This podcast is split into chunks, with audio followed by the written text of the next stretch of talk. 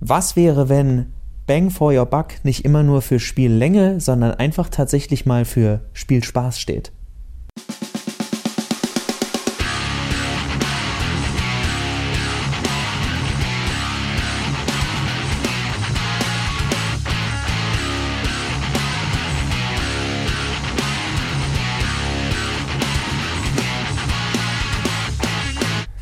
Und herzlich willkommen zu einer neuen Ausgabe von Mehrspieler, dem Podcast über Videospiele auf daran geht die Welt zugrunde.de und robotsanddragons.de. Momentan ist ja viel los in der Welt. Es ist momentan auch viel los in der Mehrspielerwelt. Es ist momentan auch viel los in der Videospielwelt. Bei uns von Mehrspieler ist auch viel los, viel umher, viel Verwirrung, viel auch Sachen, die vielleicht nicht so positiv sind und deswegen haben Max und ich heute beschlossen, mal ja einfach so ein kleines Wohlfühlthema zu besprechen. Ähm, nämlich, warum wir Spaß haben an Videospielen, was uns an den Titeln, die wir momentan spielen, so fesselt. Und dazu begrüße ich heute hier neben mir äh, den lieben Max. Hallo Max. Ja, hallo Johannes. Johannes hat wahrscheinlich gerade überlegt, wie mein äh, Kunstcharaktername ist, aber ich weiß auch nicht mehr, wie unsere pseudo-öffentlich-rechtlichen Ottokar von irgendwas war's und äh, der andere Rainer Maria Brettschneid, irgendwas, bla. Ich, ich weiß es nicht, wahrscheinlich habe ich gerade sogar einen echten Namen gesagt, tut mir leid. Ja, wir wollten heute mal ganz so kurz und knapp es uns möglich fällt, äh, ohne dabei nicht einfach nur zu sagen, ah, Videospiele sind toll. Wir haben letzte Woche kurz unsere Episode beendet mit, hey, äh, lass uns auch mal kurz über was Positives sprechen nach diesem Downer-Thema was spielst du gerade, was dir Spaß macht. Da haben wir ja schon ein paar Spiele angesprochen. Und mir ist, während wir über so verschiedene Spiele gesprochen haben, wieder mal aufgefallen, dass es wirklich einige Spiele gibt, bei denen ich nicht zögere oder früher nie gezögert habe, sie nochmal zu spielen. Und dabei kam mir dann mein beliebter Bang for Your Buck Hass in den Kopf, den ich entwickelt habe, nachdem ich das Spiel Skyrim kennengelernt habe, weil ich mir dachte, das ist Arbeit. Das ist, das ist schön, dass du in, in, in, in doch relativ vielen Reviews, die ich zumindest gelesen habe, also die einschlägige amerikanische Presse, sowas wie IGN, damals noch äh, Game Trailers, die es ja nicht mehr gibt. Ähm, ja, die ganzen großen Seiten, wo fast immer stand, also, ja, man kann ja sagen, was man will. Es ist sowieso schon ein super geiles Spiel, super geile Grafik. Aber das große Ding war, ihr werdet dieses Spiel niemals beenden. Es gibt so viel zu tun in diesem Spiel. Und mein Problem mit dem Spiel war immer, ja, aber ich habe keinen Spaß daran. Es ist noch irgendeine Sidequest, noch irgendeine Sidequest, noch mal eine halbe Stunde irgendwo hinlaufen, damit du sagst, oh, ich habe irgendeine Höhle mit Loot gefunden, der marginal besser ist als der Loot in der Höhle davor. Und vor allen Dingen dahin laufen und nicht ankommen, weil zwischendurch irgendwie fünf weitere Sachen sind und man hat immer Angst, das zu verpassen, aber dann hat man irgendwie genug Töpfe gesammelt, die man verkaufen kann für jeweils zwei Silbermünzen und muss dann wieder zurückreisen. Ach nee, geht nicht, weil überladen. Dieses Spiel macht, macht mich wütend. Wir freuen uns für euch, wenn ihr, falls ihr Skyrim mögt, wer unseren Podcast hört, weiß, wir sind nicht die größten Fans. Wovon wir aber Fans sind, und deswegen machen wir schon so lange einen Podcast über Videospiele, sind Videospiele, an denen wir wirklich Freude haben. Johannes erwähnt es oft genug, das ist sowas wie Breath of the Wild. Und ich erwähne regelmäßig die, äh, zum Beispiel die Final Fantasy Serie, das ein oder andere Sportspiel, äh, das ich im Karrieremodus mir einreden kann, dass mein Verein doch gar nicht so schlecht ist, wie er im richtigen Leben ist. Also die, äh, die schöne kleine Fantasie, in der man sich verlieren kann. Und da äh, fiel mir unter anderem ein, das Spiel, das meine Mutter wahrscheinlich am ausgiebigsten gespielt hat ist Pokémon Gold. Und Pokémon ist für mich ein wunderbares Beispiel für ein Spielprinzip, das den Leuten Spaß macht. Denn streng genommen könnte man sagen, ja, das ist doch nur Grind, du musst ja die ganze Zeit leveln und sonst was. Aber das Schöne an Pokémon ist tatsächlich, dass das das Belohnungsprinzip ist. Die ganzen Medaillen sammeln und sonst was ist nur der halbe Spaß. Es ist das erste Mal ein Pokémon zu fangen, zu sehen, wann es sich entwickelt, zu sehen, welche Attacken es haben kann meistens, und der Witz ist ja, dass Pokémon kein so schweres Spiel ist, dass du sagst, du brauchst da jetzt unbedingt die besten Pokémon. Du kannst rein theoretisch einfach die nehmen, die du am schönsten findest, die Typen, die du am interessantesten findest, die Attacken, die du am coolsten findest. Irgendwie kommst du durch das Spiel durch. Und meine Mutter hat es mehrmals gespielt, beziehungsweise in einem Spieldurchgang gesagt, okay, ich habe jetzt äh, diese sechs Pokémon auf Level 80 hochgebracht und will mal sehen, wie die sich schlagen und vergleiche das dann mit denen, wie die sich schlagen. Einfach so, weil sie es für sich spannend fand zu sehen, was diese Pokémon eigentlich drauf haben. Riesig enttäuscht immer von den Pokémon, die keine Entwicklung haben, weil die äh, äh, eher mittelmäßig sind. Aber das war, das war so eins der Spiele, wo ähm, mir für mich aufgefallen ist, dass es Spiele gibt, die allein deswegen immer weitergehen, weil man Spaß hat, sie weiterzuspielen oder sie immer wieder von vorne zu spielen. Ja, ich glaube, gute, gute Spiele ähm, oder fesselnde Spiele brauchen immer auch einen, einen gewissen Zufalls, ein gewisses Zufallselement. Also wenn ich so daran denke, ich hatte beim letzten, im letzten Podcast ja erwähnt, Battle Brothers und Battletech, äh, zwei auch eher Strategiespiele. Da könnte man sogar noch, auch wenn ich es momentan aktiv nicht spiele, XCOM äh, dazu nehmen, auch XCOM 2. Das sind ja Spiele, die haben so eine gewisse Zufallskomponente, was die Missionen angeht. Ähm, bei Battle Brothers es hängt ja die ganze Welt, wird quasi zufällig generiert und da kann ich, oder, oder ich kann mir vorstellen, diese Spiele immer wieder, auch wenn ich bei Battletech beispielsweise die, die Kampagne irgendwie zweimal durchgespielt habe oder schon, oder so, kann ich diese Spiele immer wieder in die Hand nehmen, eben weil sie einen bestimmten, äh, weil sie so eine Art Karrieremodus haben. Ja, also Karrieremodi, wenn du so willst, machen alles besser. weil man da auch diese langfristige Entwicklung sieht. Man sieht, wie du hast es eben erwähnt mit deinem Baseballspiel im Vorgespräch. Ähm, in, Im Kopf spielt sich da eine Geschichte ab. Und ich glaube, das sind so ziemlich die, die wichtigsten, die besten Spiele, die einem nicht nur eine Geschichte erzählen, sondern die einem das Gefühl geben, wirklich Teil, und wenn es nur in der eigenen Fantasie ist, Teil dieser Geschichte zu sein. Also da dann auch, wo du es gerade erwähnst, das ist dann eben genau dieses Beispiel an äh, Pokémon. Es gab ja mal eine Zeit, wo diese Nuzlocke-Videos in waren, falls ihr das was sagt. Pokémon Nuzlocke ist, ich weiß nicht mehr, woher der Name kommt, aber es ist diese Regel, du fängst immer das erste Pokémon, das du in einem neuen Abschnitt findest. Und danach fängst du kein Pokémon mehr. Sprich, das Spiel gibt dir durch einen gewissen Zufall nur eine gewisse Auswahl an Pokémon, die du bei dir haben kannst. Gerade am Anfang des Spiels dann auch ein bisschen schwer, weil du nur so und so viele Pokémon hast, beziehungsweise versuchst, in so viele Gebiete wie möglich zu kommen, um eine gewisse Auswahl zu haben. Aber dann hast du halt nur äh, Mal Magikarp oder wie heißt der? Also ich glaube, du fängst auch jedes Pokémon nur einmal, aber oh. du hast dann einen Taubsi, einen Carpador und einen Radfratz. Cool. Äh, viel Spaß gegen Stein-Pokémon. Äh, ich habe keine Ahnung, wovon du redest. 90s Kids will know. Johannes is an 80s Kid. Und na, eigentlich ich, nicht. Aber. Nee, eigentlich nicht, aber ich musste jetzt so klingen lassen. Johannes hat einfach kein Pokémon gespielt. Ja, auch solche Leute gibt es. Und werde es nie tun.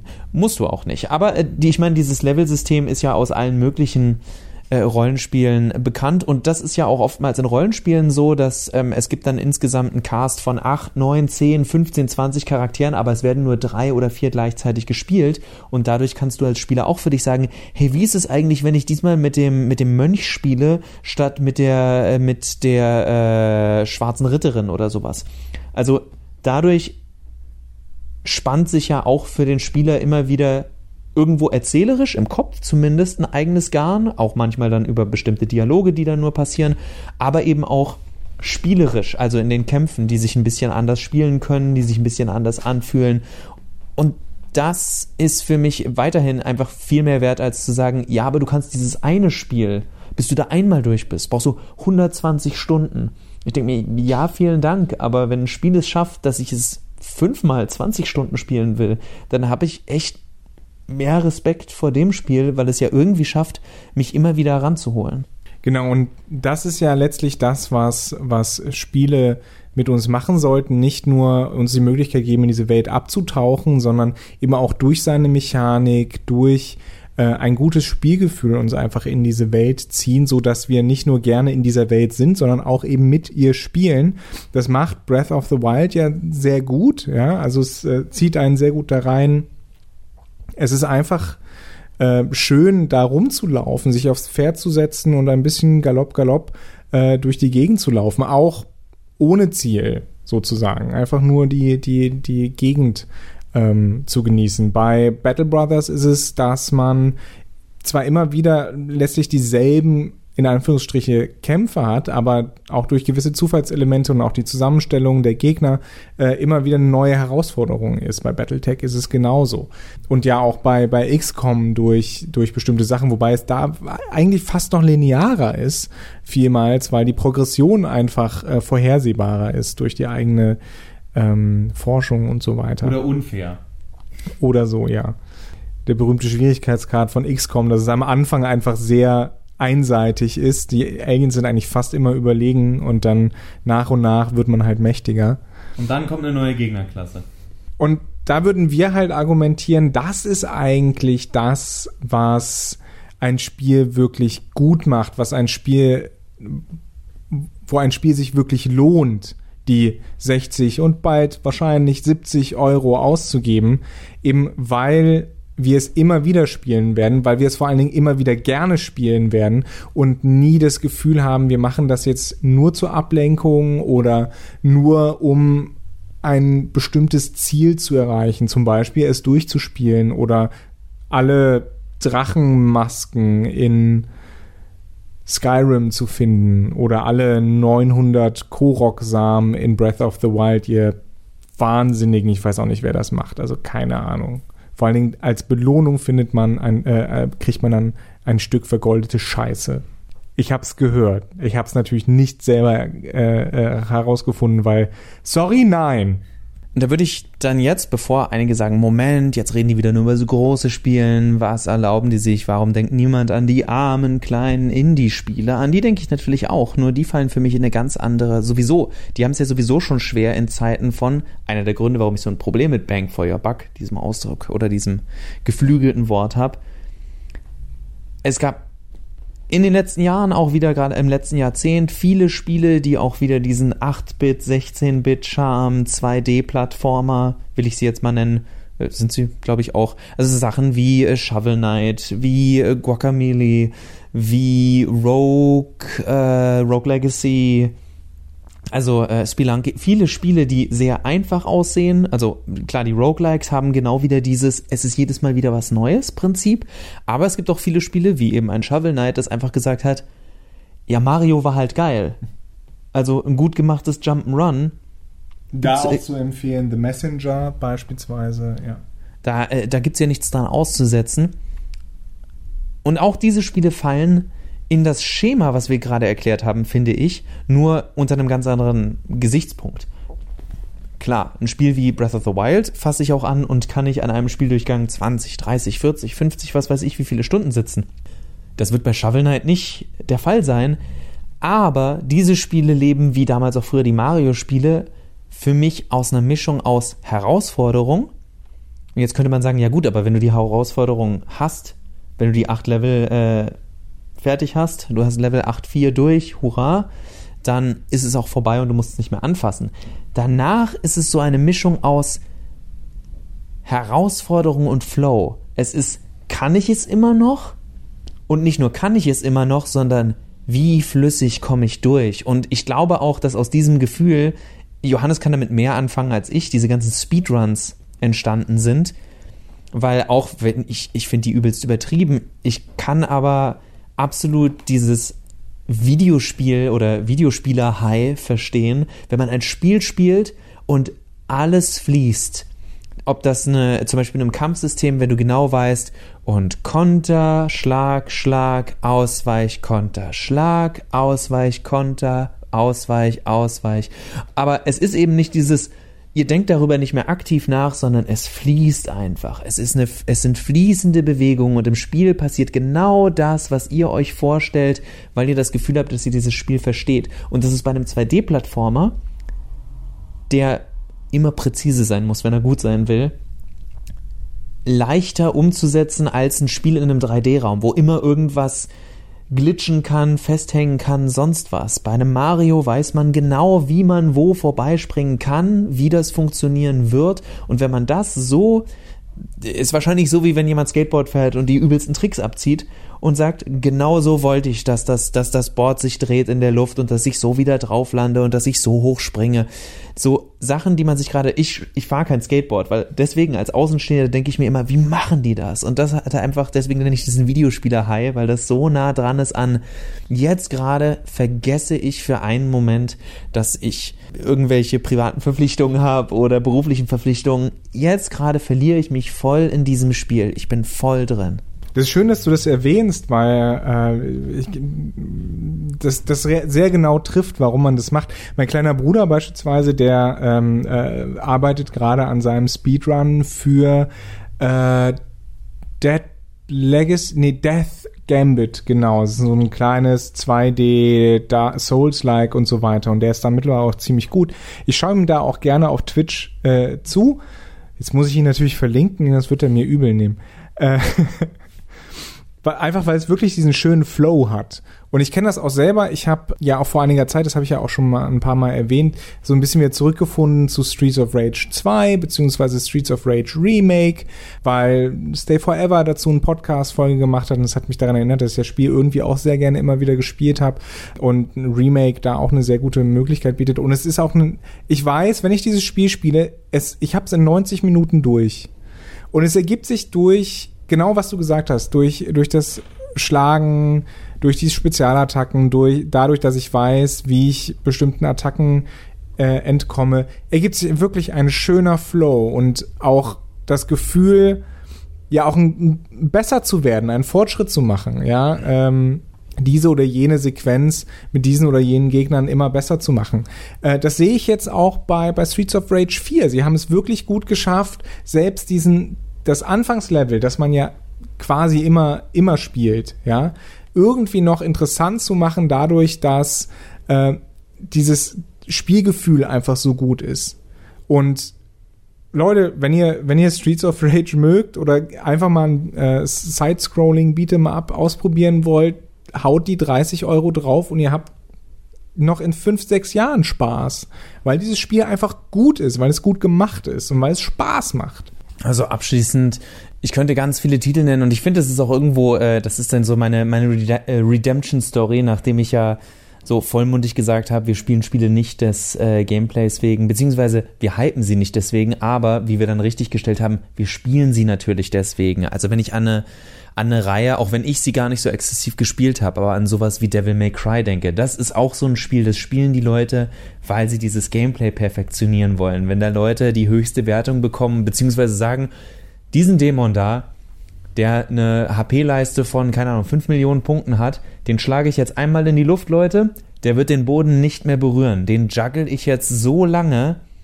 dass da kein Auge trocken bleibt. Und ich denke mir, total übertrieben, aber cool für dich, dass du so viel Spaß an diesem Gameplay hast, beziehungsweise dass das Gameplay dir diese Möglichkeit gibt, sowas zu schaffen, wo jemand wie ich, der das eher casual spielt, äh, sagt, okay, ich habe das irgendwie überlebt und ich habe so meine vier, fünf Attacken, die ich ganz gut hinbekomme, während der da 20 Attacken aneinander reiht und diesen äh, wenn wir, wenn wir in so die Bildsprache von Serien und Filmen gehen, wo dann so gerade Schwertkampf als Tanz manchmal oder als Kunstform dargestellt wird. Aber äh, ich nenne es als etwas, was Johannes dann vielleicht eher mag. Folge 1? Ist es? Nee, es ist nicht Folge 1. Es ist eine der ersten fünf Folgen von Cowboy Bebop, äh, wenn Spike Spiegel die, äh, einem jungen Mann beibringt, wie man kämpft und er sagt, sei wie das Wasser nutze die Kraft des anderen, versuche nicht selbst mit roher Kraft zu gewinnen. Du musst die Kraft des anderen gegen dich benutzen. Und äh, Spoiler, die Serie ist sehr alt, er schafft es, ist total stolz drauf und wird dann, glaube ich, niedergeschossen oder so. Das äh, kann sein. Übrigens ist es eigentlich ein Zitat von, äh, natürlich von Bruce Lee, äh, weil Spike Spiegel ja nach Bruce Lee oder nach, nach Jeet Kundo, dem, was Bruce Lee entworfen hat, der Kampfkunst, ähm, entworfen wurde. Und äh, Flow like water ist so die, die Maxime. Und ich würde sagen, diese Maxime ist, stelle ich jetzt einfach mal in den Raum, Flow like water. Wir reden immer von einem Flow. Ist ja kein Zufall, dass man von diesem Fluss spricht. Und es ist einfach ob man jetzt Bruce Lee mag, ob man Cowboy Bebop mag, ob man Dark Souls mag. Man kann Cowboy Bebop nicht mögen. Äh, nicht, nicht, nicht, nicht mögen. Die doppelte Verneinung.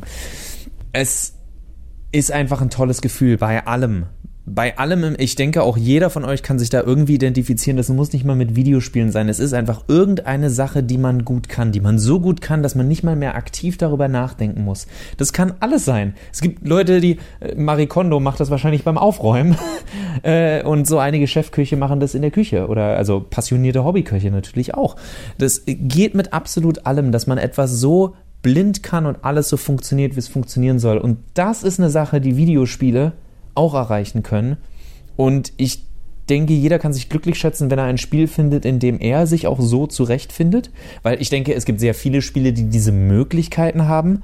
Aber das heißt nicht, A, dass wir, dass, dass jeder Einzelne für sich dieses Spiel auch meistern kann. Es gibt einfach Sachen, da ist zu viel Reaktionsschnelligkeit gefragt. Es gibt Sachen, die sind vielleicht zu taktisch verkopft.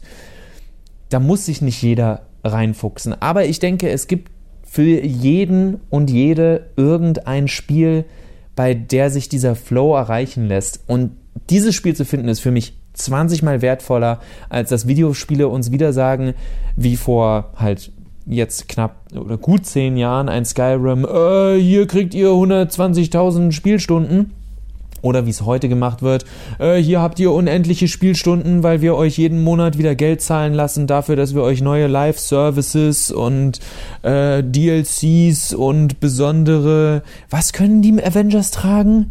Verizon-Klamotten oder sowas? Also ich, ich blick da nicht mehr durch. Auf jeden Fall mein Plädoyer, ich, vielleicht Johannes auch, er kann es ja gleich noch sagen, was er dazu sagt. Äh, mein, mein, Plädoyer ist weiterhin, spielt, weil es euch Spaß macht. Ich weiß, dass ich als jemand, der einen Podcast macht, der sehr viel mit Meckern beschäftigt ist, weil wir nicht sehr glücklich sind, wo Videospiele hingehen, auch dann vielleicht daran erinnern sollte, warum ich A überhaupt Videospiele spiele und B es immer noch gute Spiele gibt und nicht nur von früher, sondern auch immer noch das natürlich aber nicht die Spiele sind, die gerade groß gepusht werden, weil sie finanziell nicht so interessant sind für die Publisher. Wo du jetzt gerade Skyrim erwähnt hast, ich glaube, man kann auch in Skyrim einen Flow haben. Wir beide haben ihn nicht erreicht, aber es gibt mit Sicherheit Leute. Äh, ich glaube auch Dark Souls, wenn man nicht gerade stirbt, sondern wenn man es einigermaßen beherrscht, dann erlaubt Dark Souls einen, einen echt netten Flow Außer man ist jetzt in Demon Ruins, was eigentlich nur Scheiße ist da unten. Egal.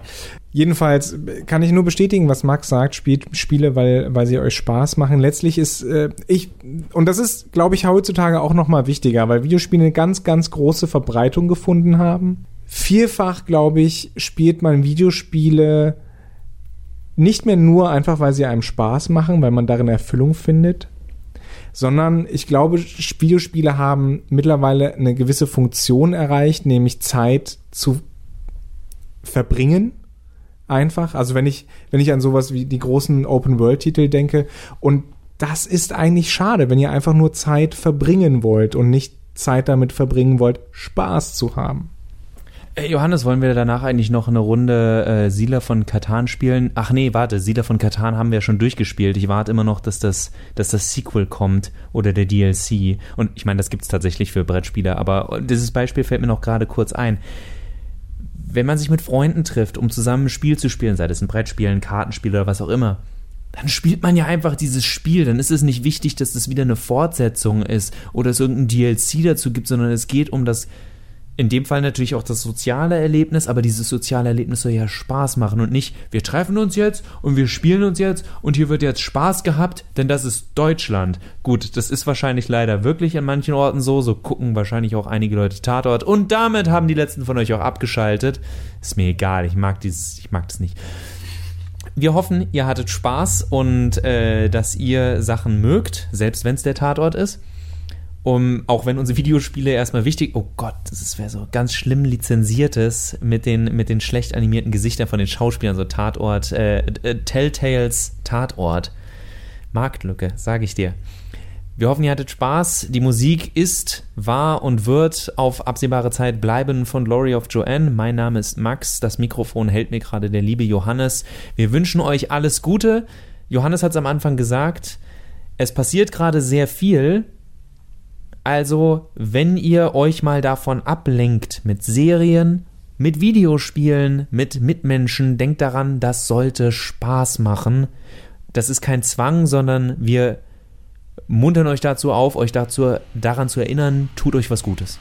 Auf Wiederhören.